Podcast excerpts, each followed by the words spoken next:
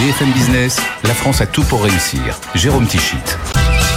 Bonjour, bonjour et bienvenue dans la France à tout pour réussir. Chaque semaine, chaque week-end, vous le savez, un concentré d'économie positive sur BFM Business.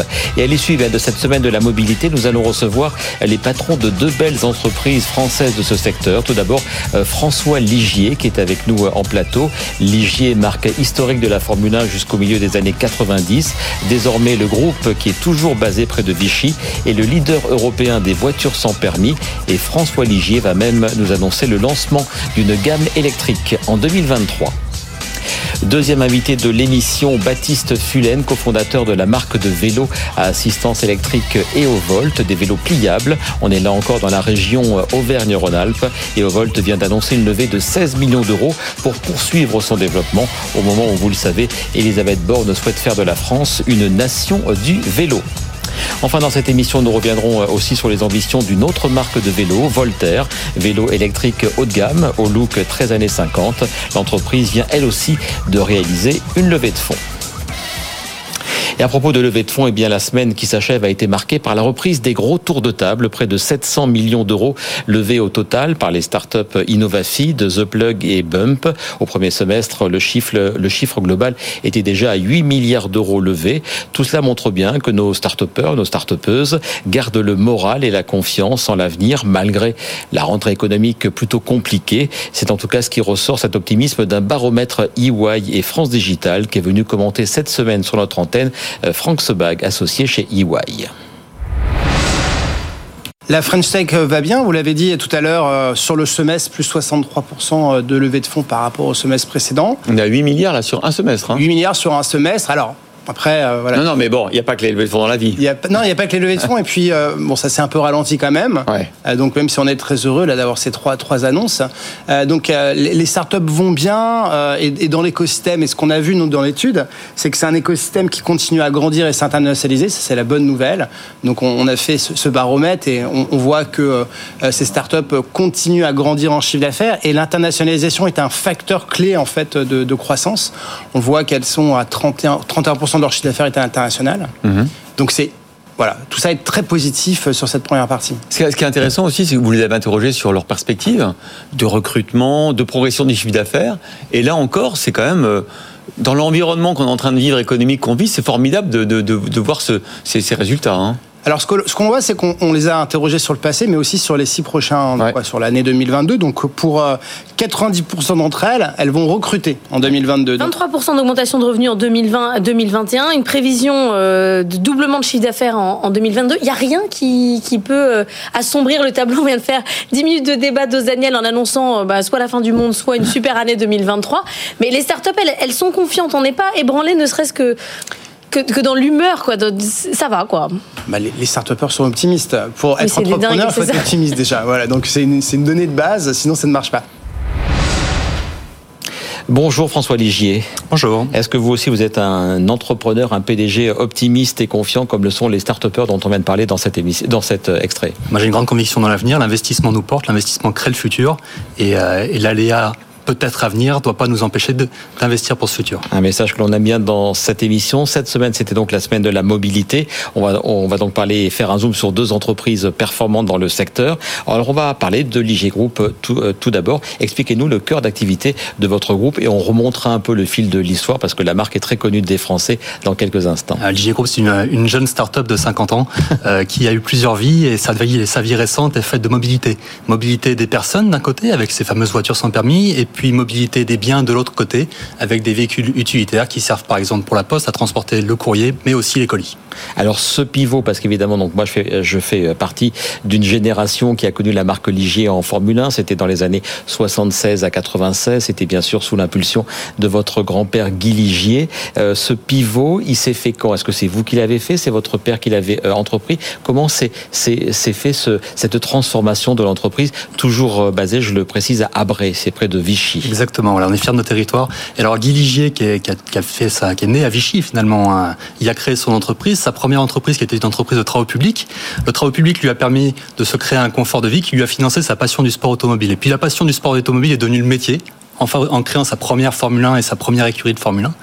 Mais il avait toujours deux pieds. Un pied dans la Formule 1, dans la compétition, dans, cet univers-là, et puis un autre pied dans l'industrie, avec dès les années 80 les voitures sans permis. Et Guy Ligier a rapidement laissé cette activité du sans permis à mon père, qui l'a développée avec ambition, qui a euh, construit cette marque à l'international. Guy, lui, est resté concentré sur ses Formule 1.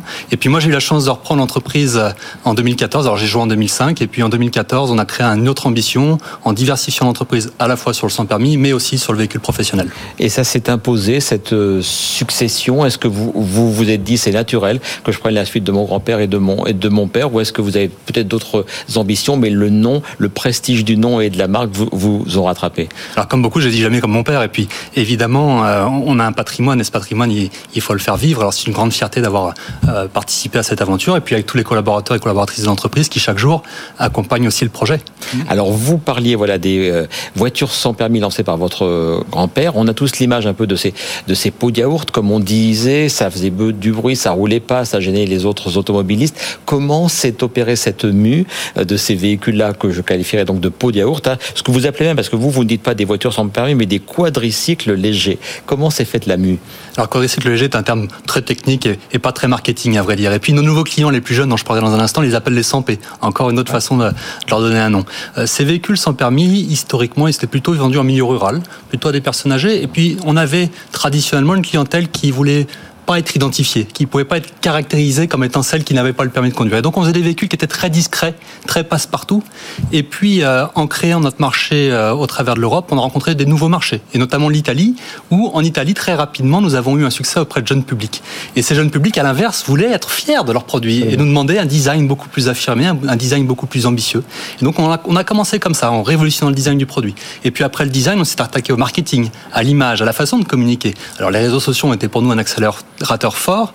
D'abord les parents qui voulaient amener de la sécurité à, leurs adolescents, et puis maintenant, aujourd'hui, les adolescents qui réclament à leurs parents euh, de leur offrir une santé. Et donc les cibles, voilà, c'est les seniors, vous en avez parlé, ça, ça continue, et les jeunes, parce que depuis, je crois, 2014, on peut conduire une voiture sans permis, en tout cas en France, dès 14 ans. C'était pour, euh, pour vous un marché qui d'un coup s'est ouvert de manière phénoménale. Une nouvelle opportunité importante, ce marché du 14 ans, via le permis AM, un permis qu'on passe à l'auto-école, on peut conduire une véhicule sans permis ou un scooter de la même manière dès 14 ans en France. C'est 15 ans en Allemagne par exemple, c'est 16 ans en, en Norvège, euh, c'est 14 ans en Italie également.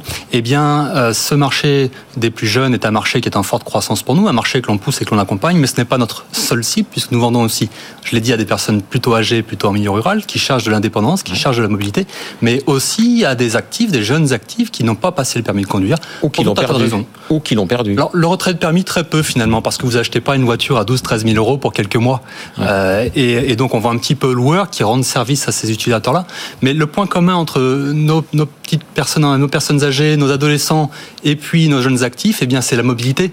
C'est cette capacité à pouvoir se déplacer malgré le fait qu'elle n'ait pas le permis de conduire. Et même si dans les grandes agglomérations, la mobilité, est révolutionnée et, et se retransforme tous les jours avec des tas de solutions, dans les zones un peu plus rurales, dans les zones, dans les villes secondaires, eh bien, ça reste important. Euh, ça reste un vrai sujet. Très très important. Vous parliez de gamme de prix à l'heure actuelle. Euh, j'avais vu sur votre site entre 10 400 et un peu plus de 17 000 euros selon les les modèles et les finitions. C'est bien nos, ça? Nos gammes de prix vont de 10 000 euros à 16 000, 17 000 euros suivant les équipements. Et puis on est capable comme ça de couvrir une grande largeur du marché. Alors certains clients vont chercher un véhicule plus simple et pour ça on a la marque Microcar qui apporte toute sa valeur. Une marque que vous avez euh, acquise ou enfin vous vous êtes rapproché en 2008. Hein, voilà, une, une marque Microcar qui est rentrée dans le giron de Ligier en 2008 au travers d'une acquisition d'un qui était un concurrent. Et puis euh, et puis la marque Ligier, elle est positionnée plutôt sur un segment où on a un client qui va chercher de l'innovation, qui va chercher de l'équipement, qui va chercher du confort et on apporte la direction assistée, on apporte Android Android Auto ou Apple CarPlay, on apporte des équipements climatisation, enfin tous les équipements qu'on attend d'un véhicule. Et le, et le pot yaourt, il est fini. Le pot yaourt, c'est fini maintenant. Ce sont de vraies voitures avec tous ces, tous ces, toute cette gamme d'équipements. Hein, c'est bien. On a des véhicules qui sont évidemment très valorisants dans leur présentation et dans, les capacités qu'a le client à les customiser. Les chiffres clés, est-ce que c'est un marché euh, dynamique et vous, comment vous en bénéficiez? Je crois que vous êtes même euh, au-delà des 50% de part de marché sur, là je parle des voitures sans permis pour les particuliers, dans toute l'Europe. On a un marché qui est en très forte croissance, un marché qui, est, euh, qui se révolutionne dans tous les pays européens. On fait 60% de notre chiffre d'affaires en dehors de France, quasiment 60%. notre part de marché en Europe, effectivement, est très haute. Alors, on était à 50% il y a encore peu de temps. Nous sommes passés maintenant à quasi 40%, puisqu'on a un nouveau concurrent qui s'appelle Citroën qui est arrivé sur notre marché.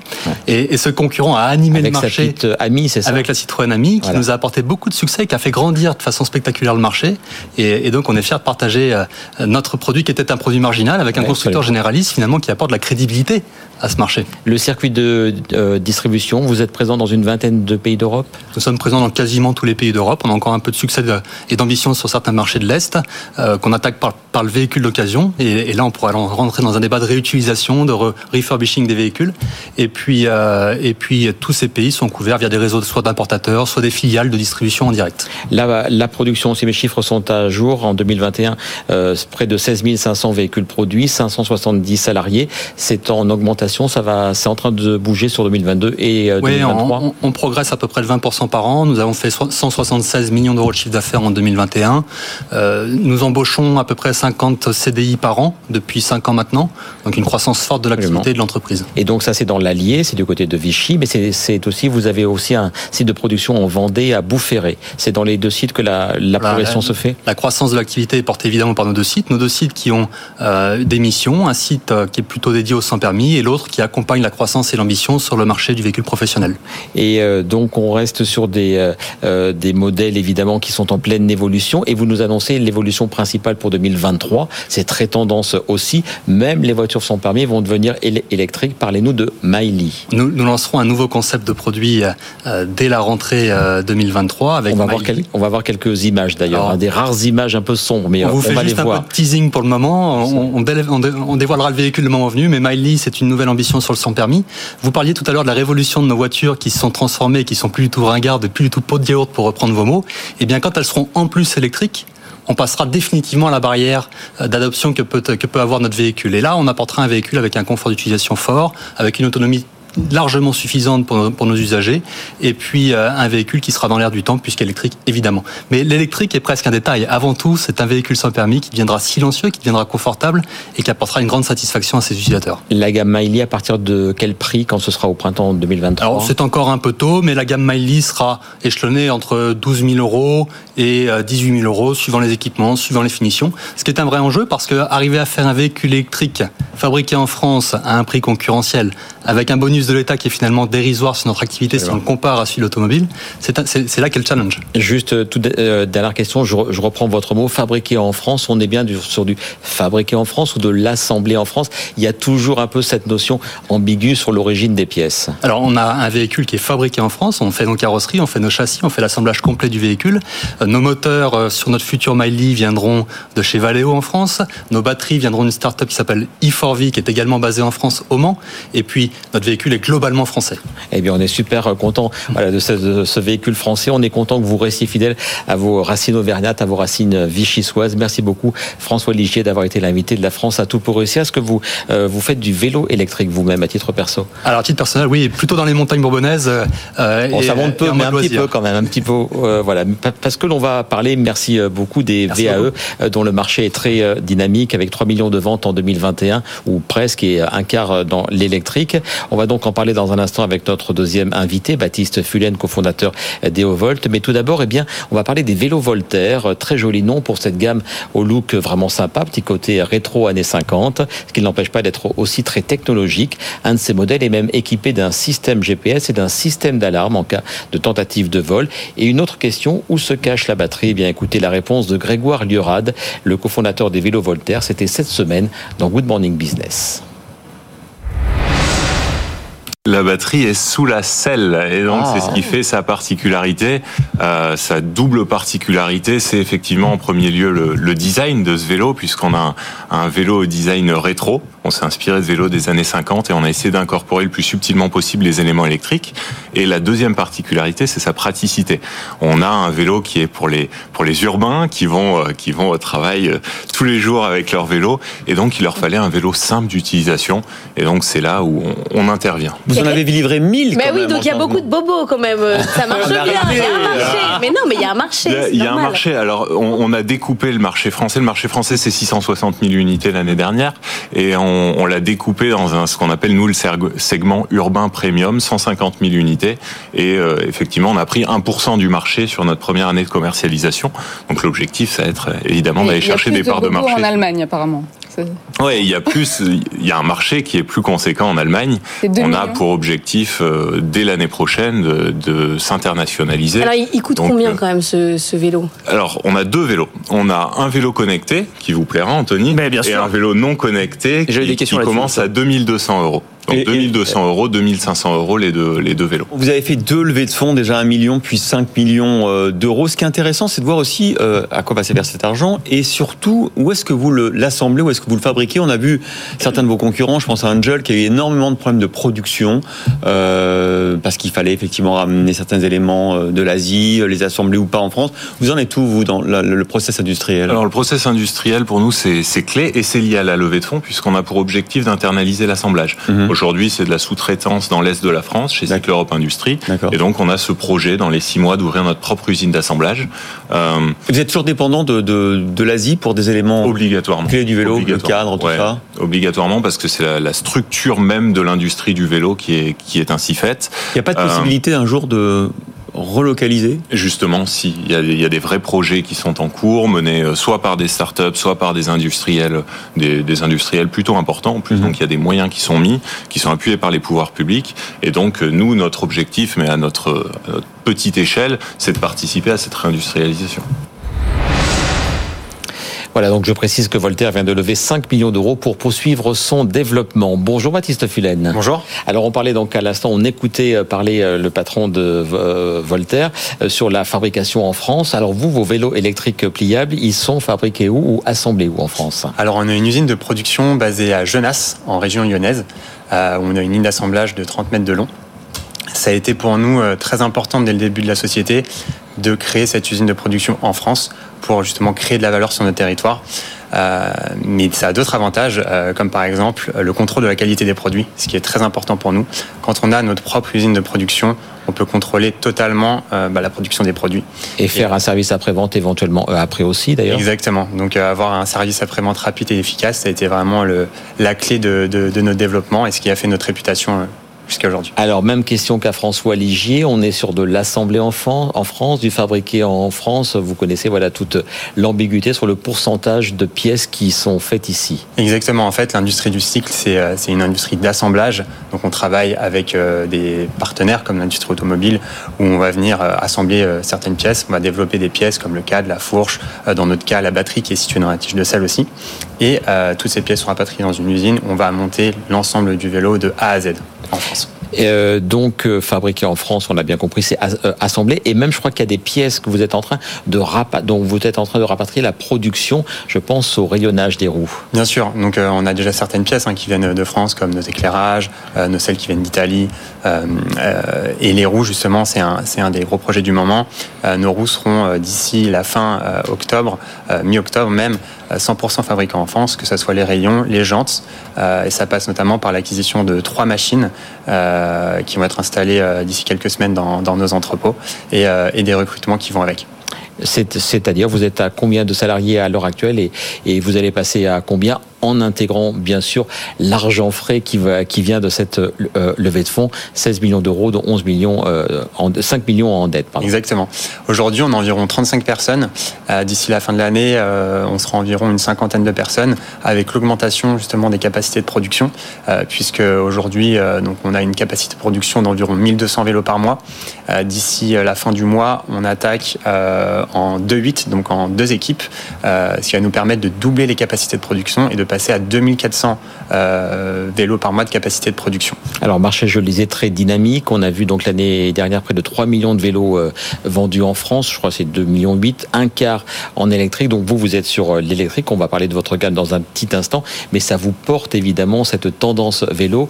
Et qu'avez-vous pensé? J'imagine que vous l'avez écouté, la première ministre Elisabeth Borne qui veut faire de la France une vraie nation du vélo avec un deuxième plan à 250 millions d'euros. Exactement. Ce, ce plan vélo qui a été annoncé il y a deux jours est une très bonne initiative. Une partie va être destinée justement aux infrastructures liées au vélo, donc aménagement de pistes cyclables, création de parking à vélo, puisque c'est un vrai problème aujourd'hui. Et deuxième partie de, ce plan vélo qui est destiné à l'industrialisation de, bah, de l'industrie du cycle, tout simplement en France. Donc, que ça soit l'assemblage de vélos ou même l'industrialisation de certains composants. c'est une très bonne initiative. On voit que le, gouvernement euh, met des efforts là-dessus. Et, euh, les efforts, ils sont mis donc aussi pour les usagers, ils sont mis aussi pour celles et ceux qui souhaitent acquérir un, vélo.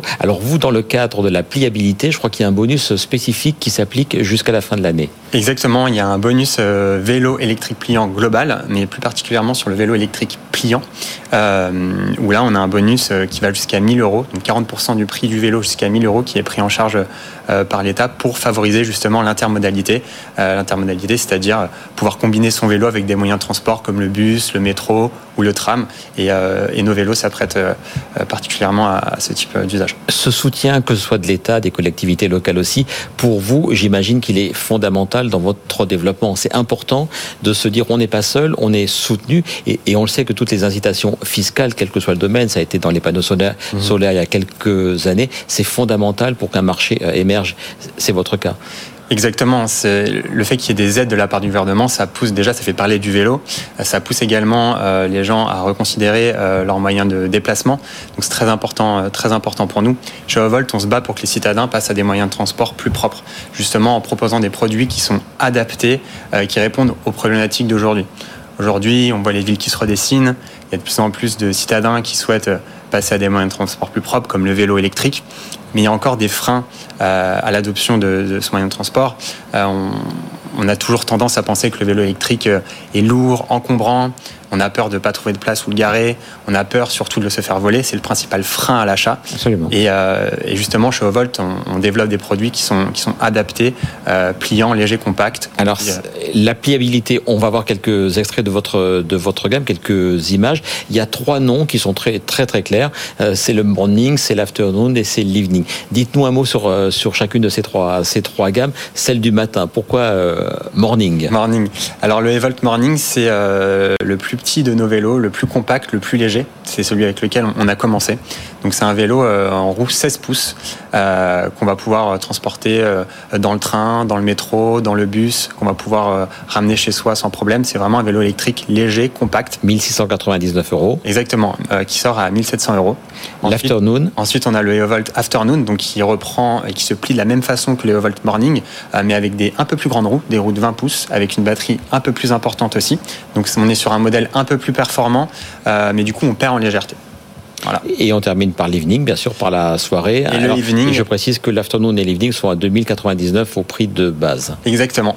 Euh, donc le modèle evening, qui est notre, notre dernier modèle euh, en date, euh, qui est pour le coup, qui, qui, s'apparente à un vélo électrique classique. Quand je dis classique, c'est non pliant, avec ses roues de 24 pouces, mais qui reste compact, comme on peut le voir juste derrière vous, en ramassant la tige de sel et en abaissant également le guidon qui vient s'abattre sur sur la fourche. Donc on a un vélo qui fait 25 cm de large une fois, une fois plié.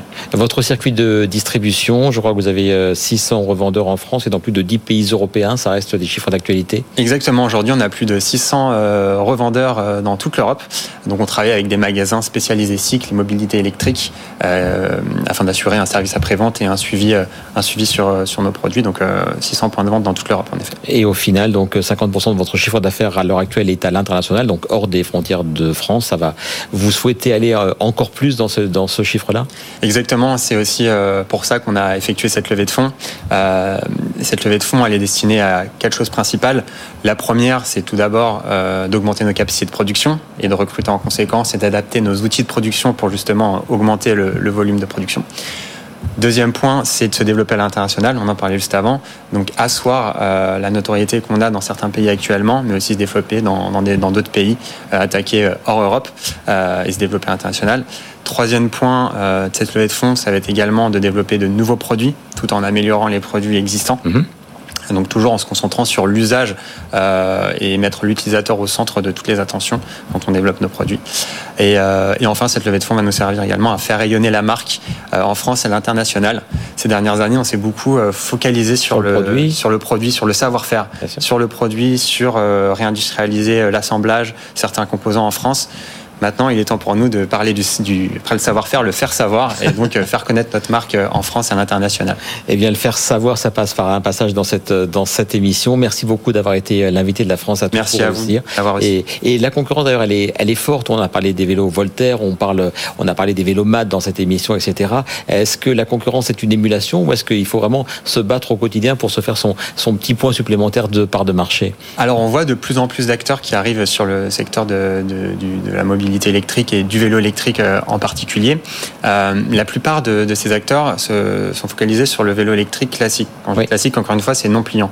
Sur la niche du pliant léger compact, on a encore très peu d'acteurs. Euh, et aujourd'hui, plus il y a d'acteurs, plus il y a de marché, on va dire. Absolument. Donc, donc ça tire le marché vers le haut dans tous les cas. Donc, et d'où l'importance de faire connaître votre marque. Donc voilà, donc EOVolt, jeune marque française, créée, je crois d'abord à Bourges, puis rapatriée dans la région lyonnaise que vous avez cofondée avec Lucas Chevalier il y a 5 ans. Et maintenant 16 millions d'euros. Bravo à vous et longue vie donc à EOVolt. Merci beaucoup. La semaine prochaine, on continuera à mettre à l'honneur l'industrie française avec le groupe Humo Beaupréau, c'est dans le Maine-et-Loire. C'est là que sont produites notamment les célèbres sandales en plastique, les Méduses, on reviendra aussi plus en détail sur les trois grosses levées de fonds annoncées cette semaine. On en parlait, près de 700 millions au total pour InnovaFeed, euh, The Plug et Bump. Bref, vous le voyez même, mais en cette rentrée parfois un peu morose, eh bien, la France a vraiment tout pour réussir. Très bon week-end, très belle semaine et à très bientôt sur BFM Business. BFM Business, la France a tout pour réussir. Get ahead of postage rate increases this year with Stamps.com. It's like your own personal post office. Sign up with promo code PROGRAM for a four week trial plus free postage and a free digital scale. No long term commitments or contracts. That's Stamps.com code PROGRAM.